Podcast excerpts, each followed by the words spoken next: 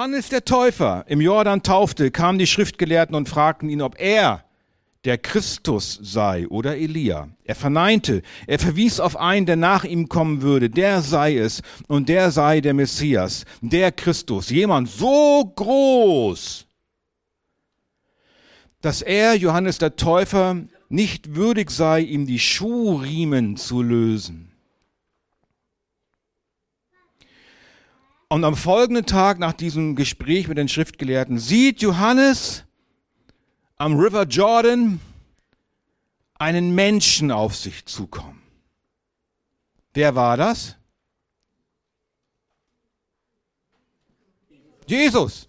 Ja, wir wissen das, weil wir die Bibel gelesen haben. Johannes wusste das nicht. Die waren sich, obwohl sie Cousins waren, nie begegnet. Er sieht einen Menschen auf sich zukommen. Johannes kennt ihn nicht.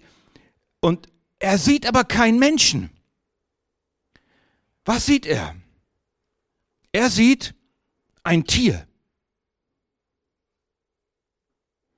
Okay, wenn wir an Jesus denken, dann wissen wir auch aus der Schrift, dass wir bei Jesus an ein Tier denken können. Welches zum Beispiel? Ein Löwen. Siehe, es hat überwunden der Löwe aus dem Stamm Juda, die Wurzel Davids, Offenbarung 5, Vers 5. Damit ist auch Jesus gemeint, ein starkes Tier. Man sagt auch der König der Tiere, ein wunderbares Bild auf Jesus. Und wer den Film Narnia, die Chroniken von Narnia kennt, der weiß, dass Aslan Jesus ist, der als König äh, und als Löwe dargestellt wird. Aber Johannes sieht keinen Löwen. Was sieht er? Er sieht ein Lamm. Und was sagt Johannes von diesem Lamm? Dass es die Sünde der Welt trägt. Eine seltsame Formulierung. Das geht uns so runter und wir lesen das und ja, aber was, das ist ja merkwürdig. Das, ihr Lieben, müssen wir verstehen. Sonst verstehen wir die Bibel nicht. Sonst verstehen wir nicht, was christlicher Glaube ist. Sonst verstehen wir das Evangelium nicht, was der gute Botschaft heißt. Sonst verstehen wir nicht, wer Jesus war, wozu er gekommen ist. Sonst verstehen wir das Kreuz nicht. Und unser ewiges Schicksal, dein ewiges Schicksal in Ewigkeit hängt davon ab, das genau zu verstehen. Und daraus eine ganz persönliche Entscheidung zu treffen, von der es abhängt, ob wir die Ewigkeit nach dem Tod im Himmel oder in der Hölle verbringen. Wir fangen an. Der erste Punkt, wir fangen mit dem zweiten Teil des Verses an. Dass der Welt Sünde trägt. Siehe, das ist Gottes Lamm, das der Welt Sünde trägt. Wir fangen also im ersten Punkt mit dem zweiten Punkt an. Die Sünde der Welt. Was ist das? Was ist die Sünde der Welt? Ja, noch mehr. Was ist überhaupt Sünde? Viele Menschen haben Vorstellungen von Liebe. Das sind meistens falsche Vorstellungen. Viele Menschen haben irgendeine Vorstellung von Sünde. Ich habe zu viel gegessen. Das sind alles falsche Vorstellungen. Und die meisten Menschen haben damit zusammenhängend ein falsches Bild von Gott. Um zu verstehen, was Sünde ist, müssen wir also wieder mal, das ist so schön, an den Anfang dieser Geschichte zurückgehen. Ganz zu Beginn. Wo beginnt die Geschichte? Ja, ich habe es gesagt, am Anfang. 1. Mose 1.1. Am Anfang schuf Gott Himmel und Erde. Und ihr Lieben, das steht fest. Das ist absolute, ewige Wahrheit. Aber noch mehr. Und Gott schuf den Menschen zu seinem Bilde, zum Bild Gottes schuf er ihn und schuf sie als Mann und Frau. 1. Mose 1, Vers 27. Auch das ist ewige Wahrheit. Für Adam und Eva war das klar. Und der Schöpfer stand vor ihnen und Gott hatte sie gemacht. Adam hatte sogar mitbekommen, wie Gott aus seiner Rippe Eva gemacht hat, auch wenn er dabei schlief. Aber er war ja mit eingebunden. Sie wandelten mit Gott und redeten mit ihm. Aber dann passierte etwas. Der Teufel in Form der Schlange kam zu Eva und sagte, dass Gott lügen würde. Gott ist ein Lügner. Das hat er aber nicht so gesagt. Er hat das cleverer gemacht. Der Vorwurf der Schlange war, Gott würde Adam und Eva gar nicht wirklich lieben. Sollte Gott wirklich gesagt haben, dass ihr von keinem Baum im Garten essen dürft. 1. Mose 3, Vers 1. Das hatte Gott natürlich nicht so gesagt. Er hatte gesagt, sie dürfen von allen Bäumen essen, nur von einem nicht. Die Schlange log und nicht Gott. Das war eine Prüfung für Adam und Eva. Aber Gott kann nicht lügen. 4. Mose 23, 19. Gott ist nicht ein Mensch, dass er lüge. Oder andere Schrift sagt, alle Menschen sind Lügner. Und Titus 1, Vers 2, Gott kann nicht lügen. Gott, der nicht lügen kann. Und Eva und Adam glaubten der Schlange, dem Teufel, und sie glaubten nicht Gott. Sie versagten. Sie fielen aus der Beziehung zu Gott. Die Beziehung zerbrach. Die Liebe der Menschen zu Gott zerbrach. Es zerbrach nicht die Liebe Gottes zu den Menschen. Adam und Eva glaubten nicht, dass Gott sie wirklich liebe, dass er, Gott, ihr Bestes wollte. Sie glaubten, Gott behielte das Beste für sich zurück, den Baum der Erkenntnis. Oh, er wollte nicht, dass sie so werden, Adam und Eva, wie Gott ist. Sie wollten auch das können, was er kann. Was? Gut und Böse unterscheiden. Ich will das auch. Sie waren, wurden neidisch. Er gibt uns das Beste nicht ab. Sie glaubten, Gott wolle das verhindern. Und sie wollten sich auf Gottes Thron setzen. Er, der böse, lieblose Gott, verweigert uns das Beste. Das ist die Lüge. Gott liebt mich nicht. Er will mir das Beste nicht geben. Und das ist der Punkt der Schlange. Die Schlange klagt Gott an. Und das ist ein Punkt generell, ihr Lieben. Nämlich die Schöpfung allein und die Tatsache, dass Gott die Welt geschaffen hat und dass er uns geschaffen hat als Menschen, ist für sich allein genommen kein Beweis für die Liebe Gottes. Wir können aus der Natur nicht erkennen und aus der Schöpfung, dass Gott uns liebt. Die Natur kann schön sein. Ja, ich glaube an die Natur, ich glaube an den Sonnenuntergang. Wir bestaunen die Sterne des Weltalls, das Glitzern eines Schmetterlings im Sonnenlicht. Aber darin ist keine persönliche Beziehungsliebe enthalten. Woran erkenne ich, dass meine Frau mich liebt? Daran, wie sie aussieht? Das wäre der Vergleich. Wie schön sie ist? Ich glaube an die Schönheit meiner Frau.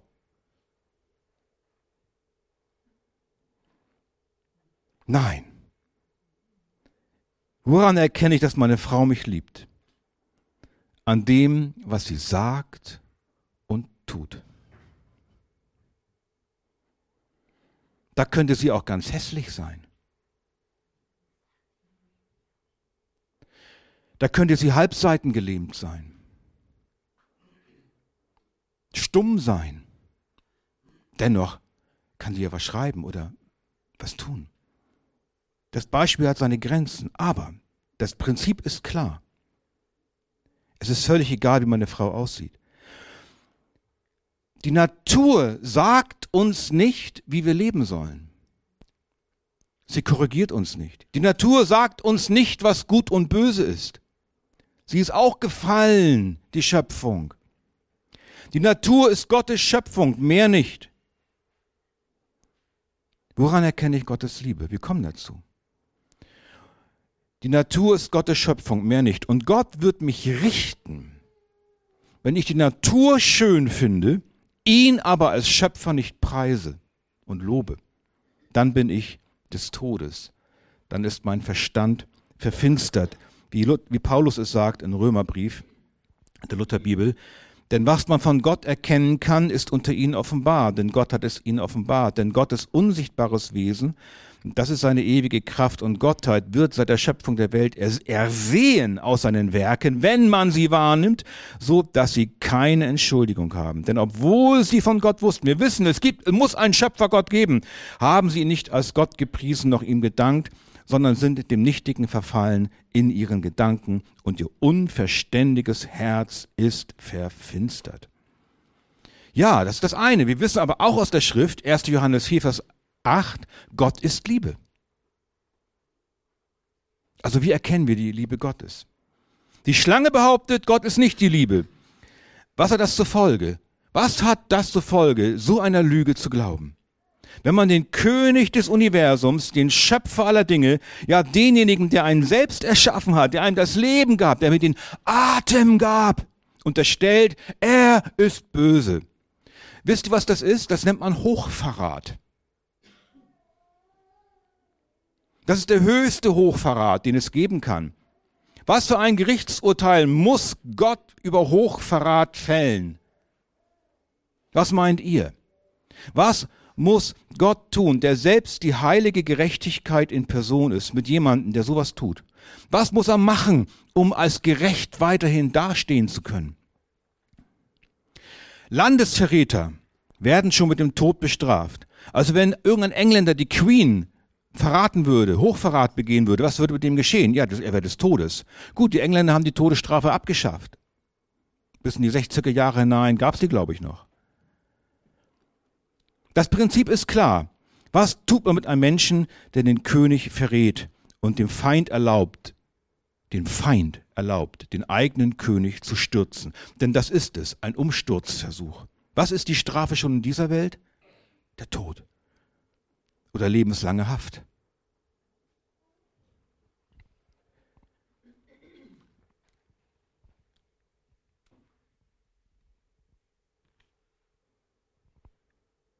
Was anderes hilft nicht.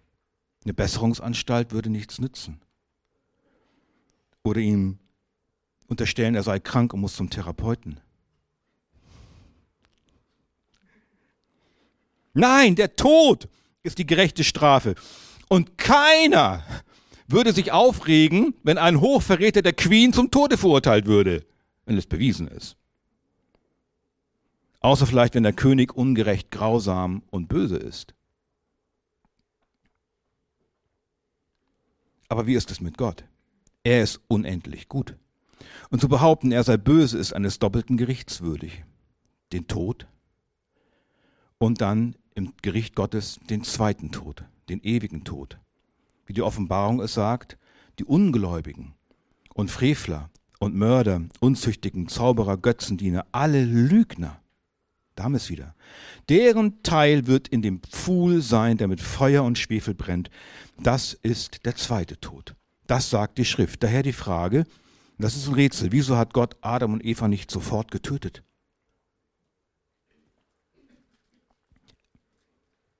Er hatte doch gesagt, wenn ihr von dem Baum esst, werdet ihr gewisslich sterben. Da stehen sie vor ihm im Leben noch. Warum hat er sie nicht getötet? Was meint ihr? Weil er sie liebt. Er liebt sie. Aber dennoch, sie mussten aus dem Paradies, weg von Gott, in eine gefallene Welt. Sie durften nicht mehr zurück. Und Gott der Herr sprach, Siehe, der Mensch ist geworden wie unser einer, indem er erkennt, was gut und böse ist. Nun aber, dass er nur nicht seine Hand ausstrecke und auch vom Baum des Lebens nehme und esse und ewig lebe.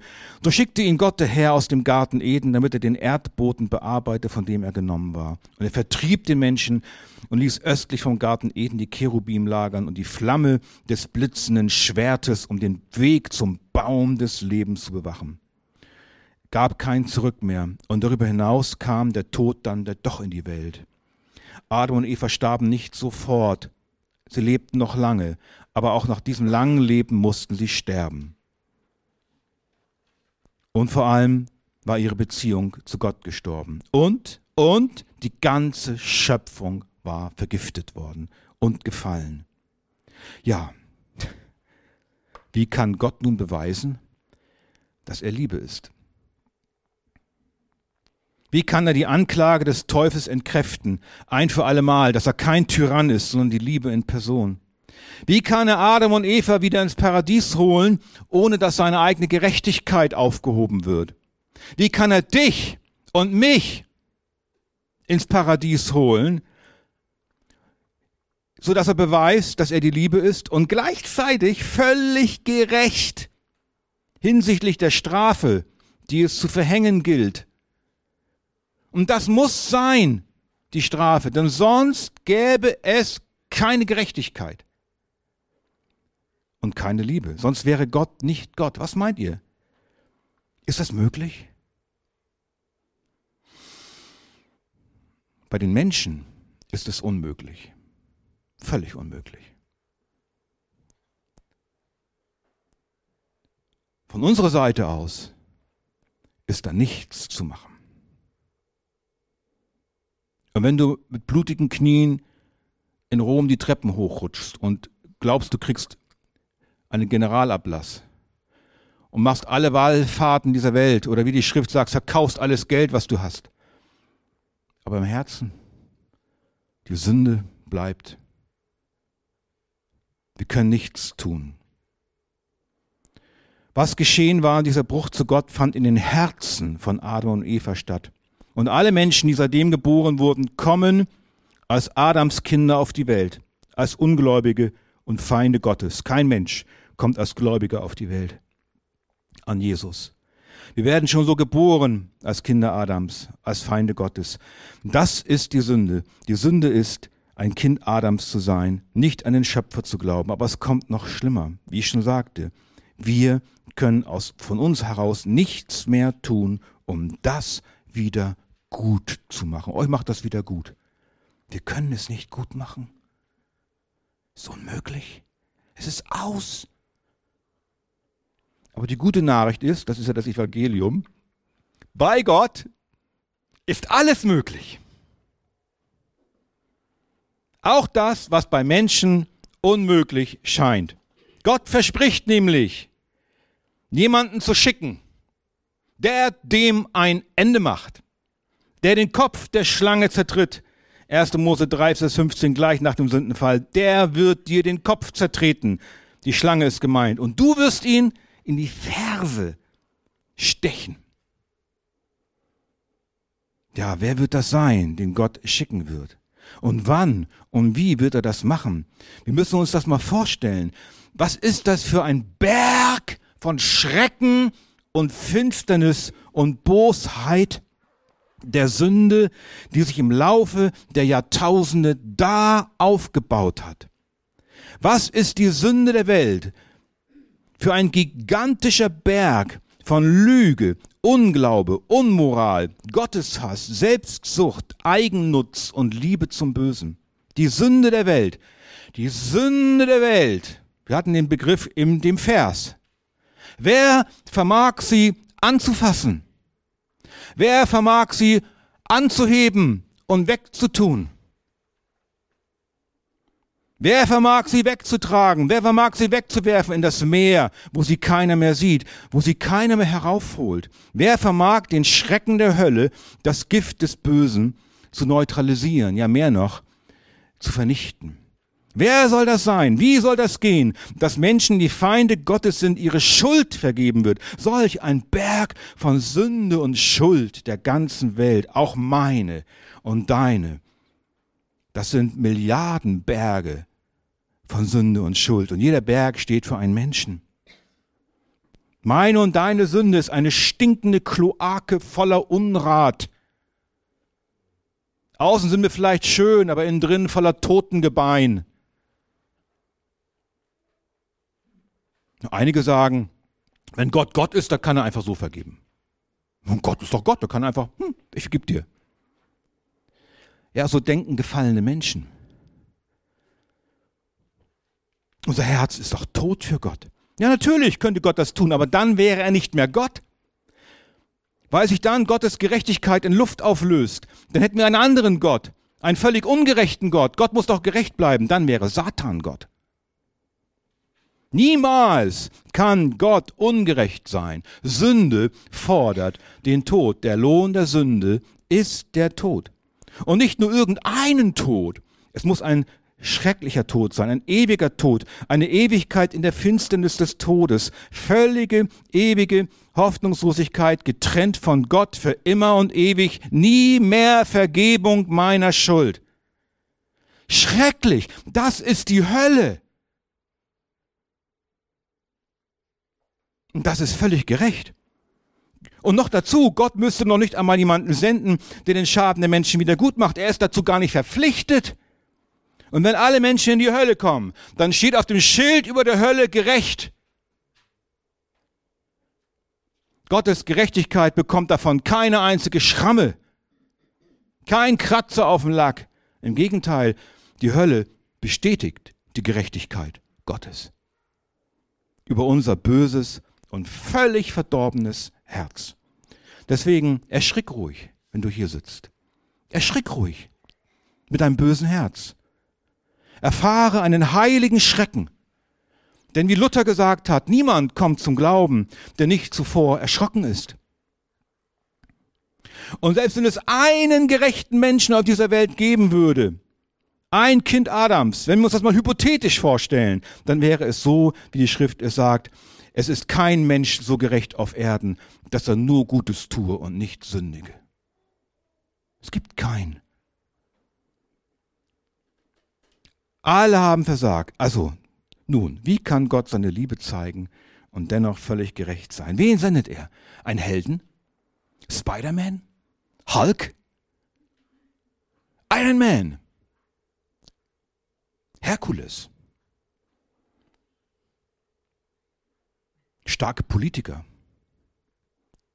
Nein, auch diese alle Helden, alle Helden sind auch Sünder und der Hölle würdig. Auch die Helden sind des Gerichts schuldig. Nein, Gott sendet jemanden, mit dem niemand rechnet. Selbst der Teufel nicht. Ja, doch, der wusste das schon. Er sendet, und hört zu, Gott sendet ein Lamm. Und jetzt kommen wir deswegen zum zweiten Teil der Predigt, wo wir den ersten Teil des Verses betrachten. Siehe, das Lamm Gottes. Das Lamm Gottes, was für ein Kontrast. Die Sünde der Welt auf der einen Seite, dein unendlicher Müllberg an Herzensunrat auf der einen Seite, zusammen mit dem gerechten Todesurteil, ein unendlicher Berg und auf der anderen Seite ein Lamm, ein Lämpchen. Ist kein zufälliges Bild. Ein Jude zur damaligen Zeit, aber sicher auch heute, würde sofort verstehen, was mit Lamm gemeint ist. Im Kopf eines Juden taucht bei dem Begriff Lamm sicherlich sofort das Bild des Opferlammes auf. Im Alten Testament wurden ja Lämmer geopfert. Wozu wurden Lämmer geopfert im Alten Testament? Um die Schuld eines Menschen vor Gott, die Schuld der Sünde zu bezahlen. Sie wussten aus dem Wort Gottes, die Sünde fordert ein Leben. Und man nahm im Alten Testament ein Tier. Da gab es verschiedene Rituale, nicht nur Lämmer. Eins der Hauptbeispiele haben wir in unserer Exodus-Reihe ja betrachtet, der Auszug aus Ägypten. Gott geht in der zehnten Plage umher, tötet alle Erstgeburt. Auch die Israeliten würden sterben, wenn nicht ein jeder für sein Haus ein Lamm schlachtet und das Blut an die Seitenpfosten und Oberschwelle streicht. Und Gott sieht das und den Gehorsam der Israeliten und er akzeptiert den Tod des Lammes als stellvertretendes Opfer. Aber das war viel früher schon so. Abel brachte von den Erstlingen seiner Herde und von ihrem Fett. Und der Herr sah gnädig an Abel und sein Opfer. Abel wusste schon, ich bin ein Sünder. Für meine Schuld muss, muss, muss jemand sterben. Ich brauche ein, ich muss Gott zeigen, dass ich es ernst meine. Und er nimmt den Erstling seiner Herde, ein reines Tier, vielleicht auch ein Lamm, und opfert es Gott. Und Gott sieht es gnädig an. Warum? Wegen des Opfers, sondern weil er in Abes Herz sieht. Aber noch viel früher, im Paradies, nach dem Sündenfall, Gott der Herr machte Adam und seiner Frau Röcke von Fellen und zog sie an. Wir wissen nicht, welche Tiere Gott nahm, die er tötete, um das Fell abzuziehen. Vielleicht waren es Lämmer. Aber das ist egal. Gott nahm das Leben zweier Tiere, um die Schuld und Scham der Menschen zu bedecken. Auch hier wieder das Prinzip der Stellvertretung. So musste es sein. Ein Leben für ein anderes. Ich bin des Todes, ein anderer stirbt für mich. Ich komme raus. Das nennt man Stellvertretung. Ist das gerecht? Ja und nein. Ja, es ist gerecht, weil Gott es selbst eingeführt hat. Später führt Gott einen ganzen Opferritus ein. Und einmal im Jahr, am großen Versöhnungstag, wird die ganze Schuld des Volkes eines Jahres auf einen Ziegenbock gelegt, der wird in die Wüste geschickt, wo er sterben muss. Ein Bild für den Schrecken der Hölle, die auf sie wartet, deren Schuld vor Gott nicht vergeben ist. Und nein, es ist auch nicht gerecht. Warum? Denn kann das Blut von Böcken, Ziegen, Rindern und Lämmern wirklich meine Schuld vergeben? Kann ein Tier mit seinem Leben für das Leben eines Menschen sterben? Das reicht nicht aus. Der, der Hebräerbrief sagt, vielmehr geschieht dadurch alle Jahre nur eine Erinnerung an die Sünden, denn es ist unmöglich, durch das Blut von Stieren und Böcken Sünden wegzunehmen. Es ist nur eine Erinnerung. Alle Jahre an die Sünden. Das Geheimnis besteht darin, wer im Alten Testament daran glaubte, dass das Blut das von Gott verordnete Mittel war, seine Sünde loszubekommen, wer das wirklich im Herzen glaubte, wie Abel, der glaubte in Wirklichkeit an den versprochenen Retter, den Gott verheißen hatte, der den Kopf der Schlange zertritt, der kommen wird, der den Kopf der Schlange zertritt, ihn aber dabei in die Ferse beißt. Das heißt, der Retter stirbt selbst bei der Tat des Kopfzertretens der Schlange. Und der Hebräerbrief sagt das so, ohne Blutvergießen geschieht keine Vergebung. Wer ist nun dieser Retter? Um wen muss es sich dabei handeln? Wen sieht Johannes der Täufer? Ihr ahnt es. Wer ist mit dem Lamm gemeint? Ihr Gläubigen und Ungläubigen. Wer ist mit dem Lamm gemeint? Jesus, der Sohn Gottes, ist damit gemeint. Wieso als Lamm? Wieso als Lamm? Was meint ihr? Schnell, schnell, sag mal was. Wieso als Lamm? So ein kleines Lämmchen. Genau. Weil Jesus selbst ohne Sünde ist. Und dafür ist das Lamm das Bild, ist ein Symbol.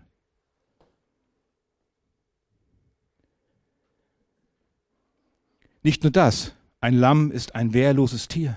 Es ist völlig ausgeliefert, abhängig. Wie kann das sein? Der Sohn des Höchsten, das Lamm Gottes, das sagt etwas über den Charakter Jesu aus. Jesus kommt als wahrer Mensch und wahrer Gott. Und das ist das Geheimnis. Nur ein Mensch kann für einen Menschen bezahlen. Nicht ein Tier. Deswegen musste Jesus, der Sohn Gottes, wahrer Mensch werden. Und er ist sündlos.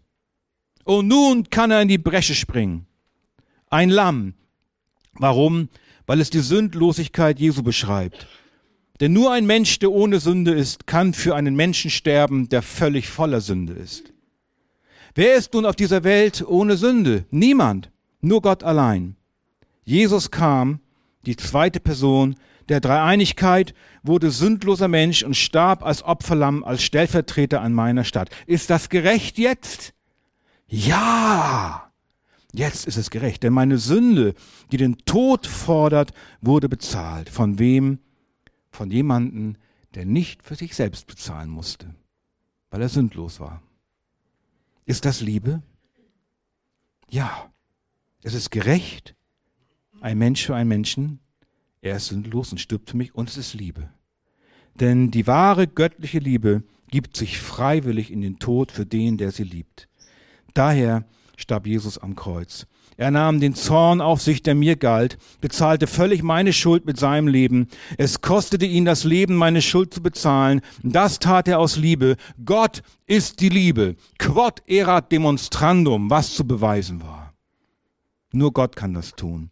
Am, Gott, am Kreuz beweist Gott seine Liebe, nicht in der Schöpfung, nicht in der Natur. Gott beweist allein am Kreuz seine Liebe.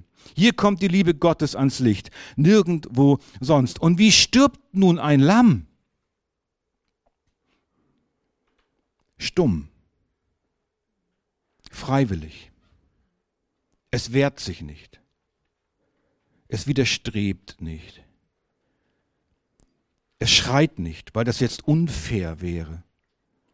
Völlig ruhig geht das Lamm Gottes Jesus in den Tod. Er leidet Angst und Qual im Garten Gethsemane, aber er gehorcht. Und am Kreuz, was geschieht da? Da bezahlt Jesus unsere Schuld. Da ist Zahltag. Da ist Gerichtstag. Und der gerechte, heilige Zorn des Vaters über meine Sünde, über die Sünde der Welt, wird befriedigt. Jesus sühnt, bezahlt meine Schuld. Dadurch wird sie völlig ausgelöscht. Das höchste Wunder der Welt geschieht. Siehe das Lamm Gottes, das die Sünde der Welt trägt. Ja, das Lamm bricht zusammen. Das Lamm stirbt wirklich am Kreuz. Keiner überlebt das. Jesus starb wirklich. Ja, aber dann kommt noch der dritte Tag. Da hören wir am Sonntag natürlich mehr über die Auferstehung. Aber, wie Petrus sagt, wir sind nicht mit vergänglichem Silber oder Gold erlöst, sondern mit dem teuren Blut Christi als eines unschuldigen und unbefleckten Lammes. Und dann hören wir noch in der Offenbarung, ein bisschen klein, ich lese mal vor, Vers 12, siehe, das Lamm, das geschlachtet ist, ist würdig zu nehmen Kraft und Reichtum und Weisheit und Stärke und Ehre und Preis um Lohm. Im Himmel wird das gesungen. Und jedes Geschöpf, das im Himmel ist und auf Erden und unter der Erde und auf dem Meer und alles, was darin ist, hörte ich sagen, dem, der auf dem Thron sitzt und dem Lamm sei Lob, Ehre, Preis und Gewalt von Ewigkeit zu Ewigkeit. Und die Ältesten fielen nieder und beteten an. Ja, ihr Lieben, Könnt ihr es auch sehen? Kannst du es auch sehen? Das Lamm, das deine Sünde trägt? Oder bist du blind dafür, weil du so stolz bist und angefüllt mit Dreck und Müll? Johannes konnte es sehen. Niemand sonst sah es. Nur Johannes. Auch die ersten Jünger sahen es gar nicht so. Johannes hatte den Heiligen Geist. Er war der Größte unter allen Menschen, die gelebt hatten. Er sah das Lamm Gottes auf sich zukommen. Er sah die Rettung aller derer, derer, die an dieses Lamm glauben. Er ließ sich, es ließ sich sanft zur brutalsten Schlachtbank aller Zeiten führen.